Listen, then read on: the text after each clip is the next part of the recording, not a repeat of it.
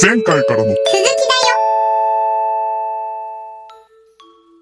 さあというわけで大盛り上がりの前回からの続きです。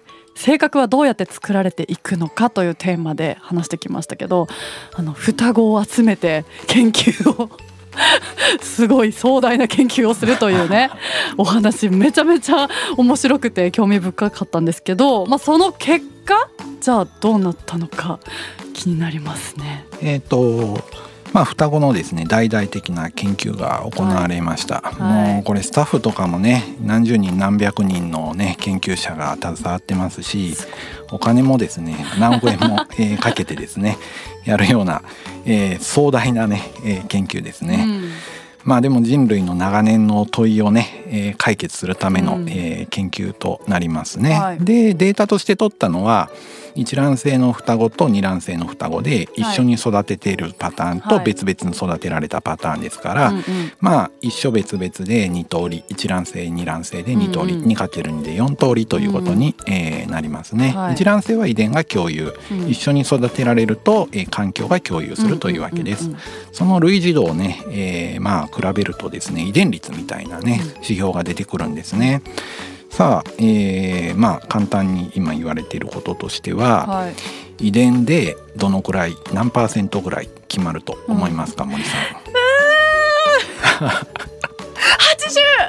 そう今の話聞くともう8割ぐらい遺伝で決まるんじゃないのとか思うんじゃないですか。じゃあママと？残念30から50ぐらい。まあね多く見てもやっぱり40から50ぐらいというふうに言われてうます。わ。やっぱり環境の方がね影響大きくって、え5割から6割ぐらいは、えー環境の影響。が、前回のエピソードのあのあの双子の話聞いたら絶対思うよ80ぐらいって。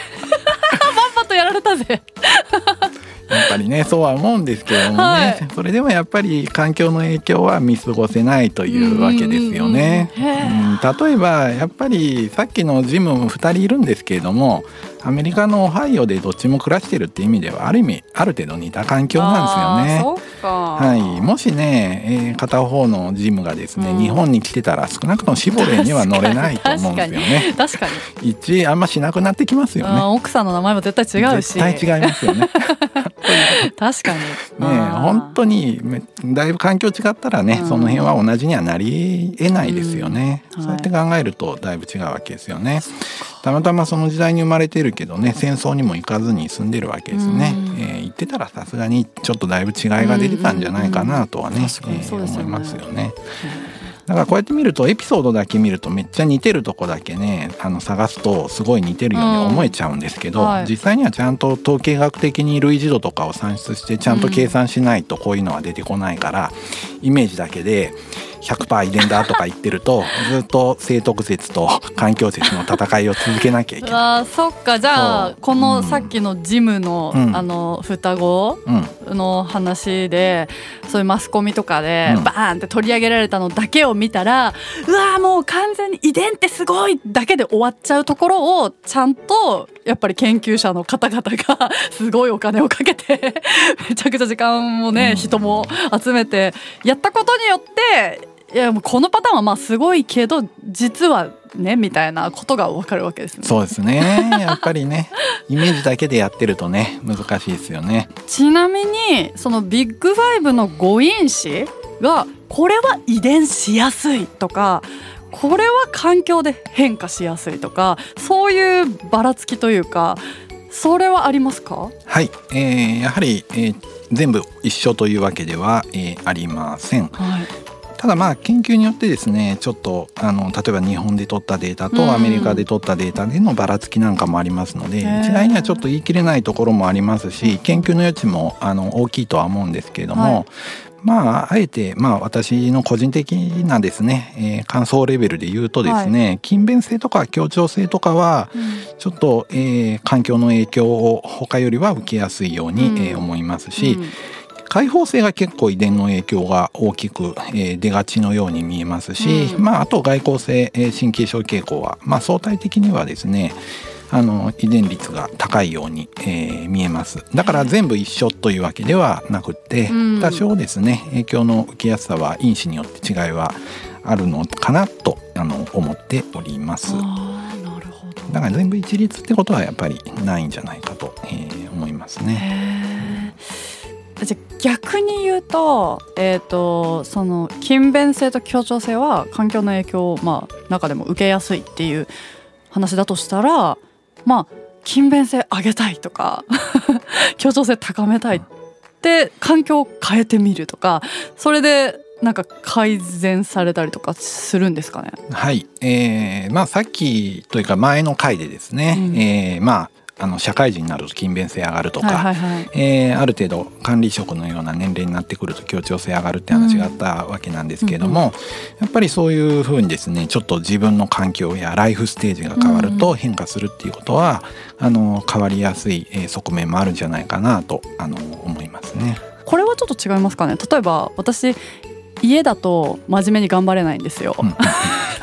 ダラダラしちゃう。あの家だとできないタイプでなんかね作業とかし仕事的なこと。をだからカフェとか外人がいる場所でやった方が断然はかどる。うん。これだから真面目になれるみたいな。そうちっちゃいことですけどそれは関係あります？そういうのもねやっぱりあると思いますね。ただそれは場面を変えることによってうん。自分の性格を上手にコントロールしているうん。のかもしれないですね。はい。んなるほど、まあ、自分の性格の弱いところを知ってるから、えーだからそれを補うための行動をとってるっていう感じですね。ああそっかそっうんかそっか、なるほどな。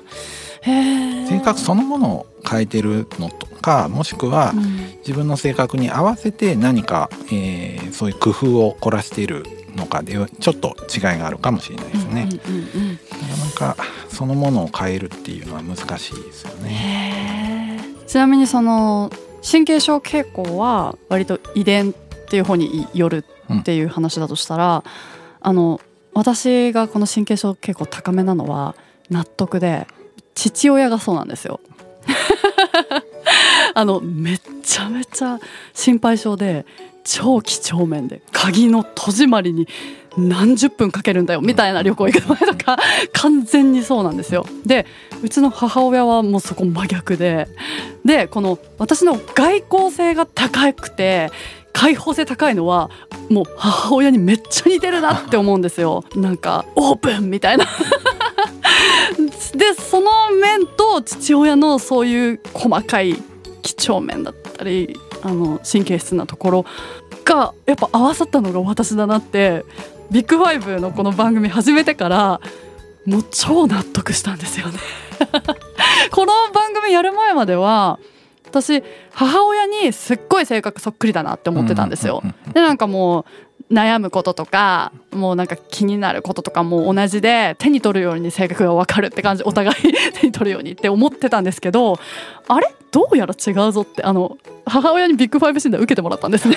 そしたら神経症傾向めちゃ低くてここだ私とおかんの違いはここだってなってあこの性質はおとんだってなったんですよ。だからすごいハッとしましたうんうん。それは間違いなくね遺伝ですね。生まれつきですよね。ね。これは遺伝だって思いましたね、特にやっぱりちっちゃい時なんかは、はい。あの遺伝の影響は出やすいですよね。年取れば取るほど経験のね、うんうん。えーまあ、量が増えていくわけですから経験の影響を受けますけれども、はい。経験がないからこそね遺伝の影響を子どもの気質としては出やすいんじゃないかとね、はいはい。えー思うので、うん。子どもの頃から出てきたそれはやっぱり お父さんお母さんの影響なのかもしれないですね。そうですね、はうん。ああと絶賛子育て中みたいな、うんうんうん。そのまだ赤ちゃんとか、本当に小さな子を育ててる親だったらなんかその例えばひ人見知りとかなんかそういうのって直面するじゃないですか。あのあみんなと遊んでおいでとか言っていいものなのか、でも静かに本を読んでる方が好きとかなんか子供のタイプでいろいろあるじゃないですか、もう平気で入ってく子もいれば、なんかそういうやっぱ子供の性質、うん。その子の個性だったりをなんか「はい行きなさい!」とか背中をなんか押していいもんなのか、それはもう温かく見守っているみたいな。そういうのってすごい悩みそうですよね、子育てしてる親,、ね。親御さん、はい。うん。どうなんですかねそういうの。そうですね。やっぱりあのもともと持ってる気質があるので、うん。えー無理はさせないようにするっていうことは大事ですね、うん。無理やり何かすれば簡単に変えられるといったものではないわけでもともと遺伝で、えーある程度決まって、えー持っているようなものであれば無理に変えるよりはですねそれがストレスになってしまったり、うん。トラウマになるようなことにならないようにですねうん。配慮をする必要があると思います。あとやっぱり子育ての話に言いますと、うん。やはりちょっとね、えー昔になると子育てとか養育のやり方がですね、うん。性格形成とかにすごい大きな、えー原因だっていうふうに考えられてた時代もあってですね、関わりが足らないからこんな性格なんだとかですね、はいはい。えー育て方最初間違ったからこんな性格になっちゃったんだあーなんかとかですね。そういうセリフね聞きますね、はい、ちょっとね、うん。えー聞いたりするわけですよね、夫婦関係がそれで悪くなってしまうようなことはやっぱりこれは良くないですね、うんうんもうそれはね相手のせいじゃないよと。うんうん。もともとこうなんだっていうふうにね、思った方がいいですね、確えーこの育て方だったからこうなったとかね、えーあの時にですねちょっと愛着不足だったとかねかかる時間が少ないからねこんな引っ込み思案なんだとかうんそういうことは考える必要はもう全然ねないわけですから。あんまりそういうところにね原因を求めないようにするっていうのが大事かなというふうに、えー思いますね。なるほど。でもなんか今の話聞いたらよくあのまあ犯罪うん。をね犯してしまったそういうニュースとかで、その人のなんか家庭環境とか幼少期の育ち方とかってよく取り上げられるじゃないですか。やっぱそういうのが影響しているのかしていないのかってよく注目されますよね。そうですね、ううんん、特にまあ最近はね大きな事件とかもね、うんえーあったりしますもんね。でもまあさっきお話ししたようにまあせいぜいやっぱり遺伝の影響は、えー3割4割5割ぐらいで、うん。残り5割から6割か7割ぐらいはね環境の影響なわけですから、うん。えーまあもともと生まれつき、えー犯罪者になるっていうわけではうんうん。ないですね。うん。やっぱり後でですねどんな経験をしてきたかっていうところが大きいので生まれつきのまあ犯罪者というふうには見なすべきではなくてそうですよね。はい。どんな人でもね多分救いはあるはずなんですよね。そうですよね。うんはい。あーだからそういう犯罪を犯してしまう人の心理とか、そういうのめちゃくちゃ気になりますね。そうですよね。なんか気になって調べたこととかよくあって、あのあとあの刑務所の中で心理ななんて言うんだろう療法みたいなのあったりするじゃないですか。ですごくそれがうまく取り入れられてるどこの国か忘れちゃったどこかの刑務所があるとかなんかね自分の話を人にとにかく話してあのあこういう経験をしてきたからあちょっとうまく言えないですこれ。ね確かにね刑務所のプログラムは国によってだいぶねそうですよね。えー違いますからね。扱いも全然違いますよね。北欧とかだとやっぱりね自由なあのね刑務所が多いとか、うん。えー言われますしアジア系とかでね、うん。まあ日本でもちょっと名古屋で問題になってたりニュースしますけれどもねあの拘束が多かったりするって言われるので、そういうのもやっぱり人間に対する考え方みたいなのがね、えーベースになってるのかもしれないですね。そうですね。だからちょっと重いテーマになっちゃうかもしれないですけど、うん。そういうね、うん。のに絞ってやる回とかもちょっとやってみたいっちゃみたいですね。うんうんうん。そう。でそれで言うとあのいじめっ子いじめられっ子とかも、うん。これもなんかあの何かで見たんですけど、何かでとかが多いな ちゃんと覚えてない。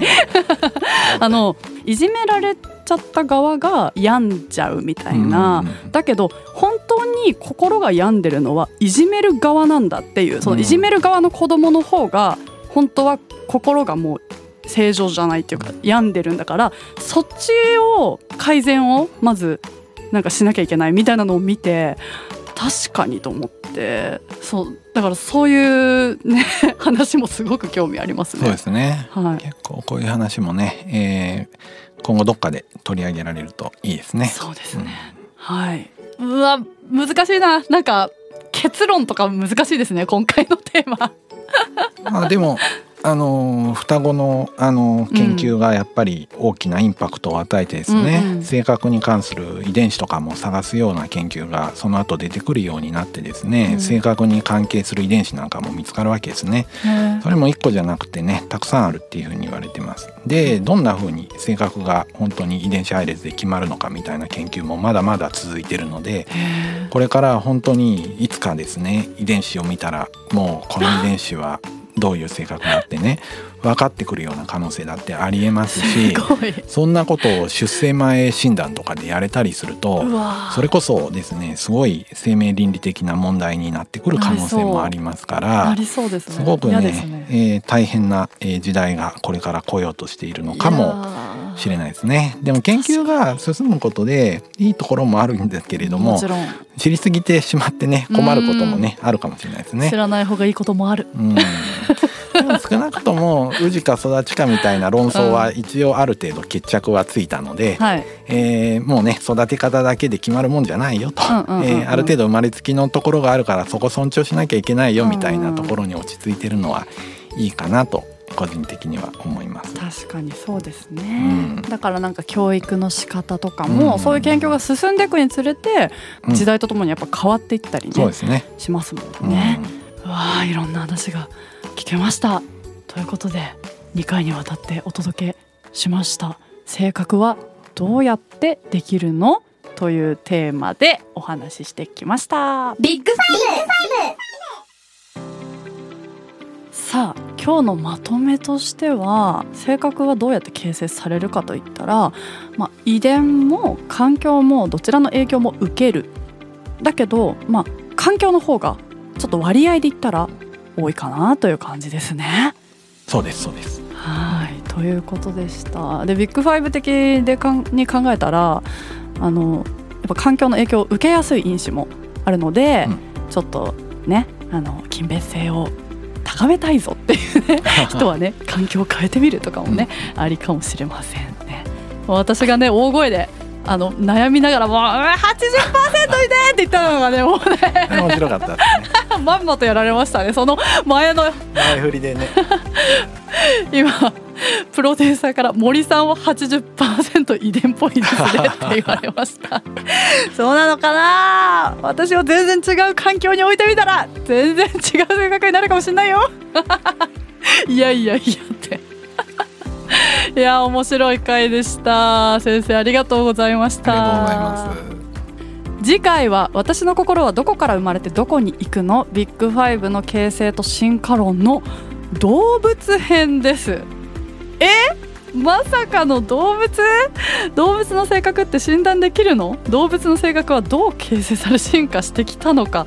そして人間と動物の関係性とは？えー、今までと一風変わったね切り口となる次回もお楽しみに。この番組では今後もビッグファイブ分析を通して私って何者を紐解いていきます。今後も毎週月曜木曜に配信していきますので応援の意味も込めて番組のフォローをよろしくお願いします。フォローしていると通知が来るので聞き逃すこともないですよ。また番組への疑問質問ご意見なども概要欄のアンケートフォームからもしくはツイッターで「ハッシュタグ心理学雑談」とつけてツイートしてください。先生へのお悩み相談なんかもね受け付けておりますのでどしどしお送りください。お待ちしております。そして同じく概要欄からビッグファイブ診断を受けてみてください。まだの方は受けてみてください。それではまた次回お会いしましょう。さようなら。ZIPFM ポッドキャストをお聞きのあなた。様々な ZIPFM グッズを販売しているオフィシャルストアから ZIPFM 史上最高音質のワイヤレスイヤホン ZIPFM Earbuds by Zini が好評販売中ですよ。株式会社ネインが運営するヒアラブルデバイスのブランド Zini その Zini が日本国内で独自にユーザーの声を反映し音声チューニングをして高音質を実現したワイヤレスイヤホンに今回 ZIPFM で録音した.みたいな操作音ボイスを収録。外音取り込み機能や防水落下防止に加えワイヤレス充電にも対応しています今聞いているこの番組もぜひ Earbuds by Zini で聞いてみませんか？